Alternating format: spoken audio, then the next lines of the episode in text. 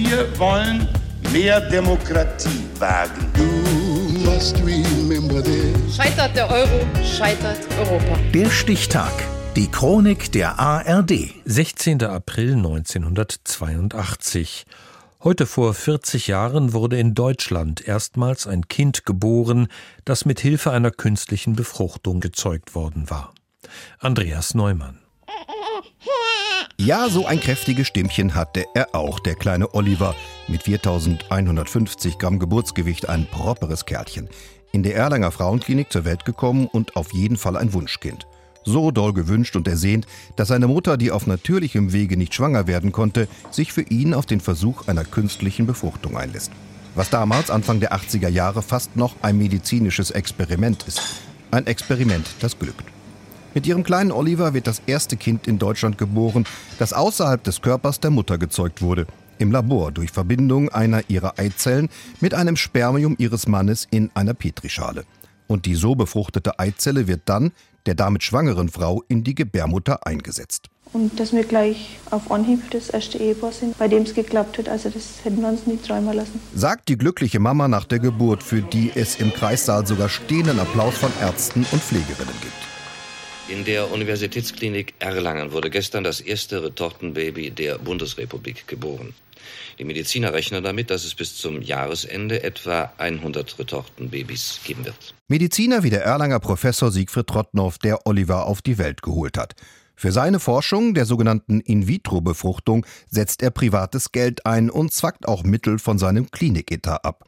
Trotnow geht es um damals geschätzt 100.000 Frauen in der Bundesrepublik, die wie Olivers Mutter auf natürlichem Wege nicht schwanger werden können. Natürlich waren wir glücklich und auch stolz. Wir als Wissenschaftler und Gynäkologen waren fest davon überzeugt, dass das eine große Zukunft hat und dass wir den Frauen helfen. Auch nach dem Vorbild des britischen Mediziners Robert Edwards, dem schon 1978 die erste künstliche Befruchtung gelungen war. Aus ihr ging das weltweit erste Retortenkind Louise Brown hervor.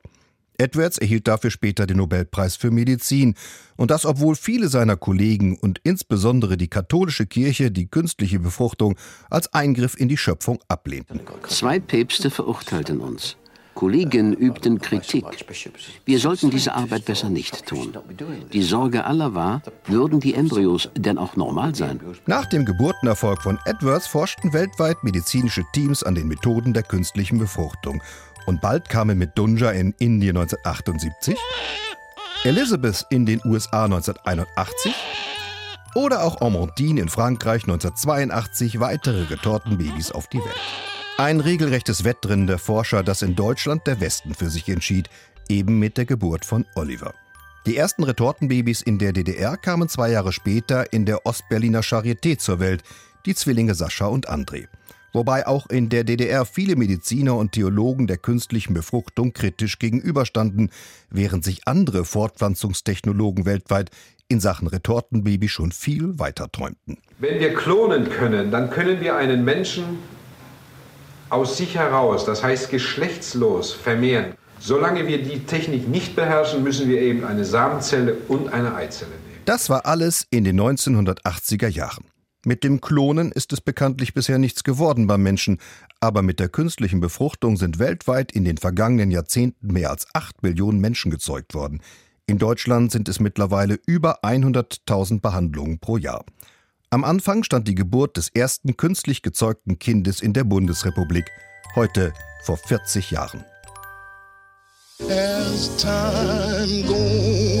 Der Stichtag. Die Chronik von ARD und Deutschlandfunk Kultur. Produziert von Radio Bremen.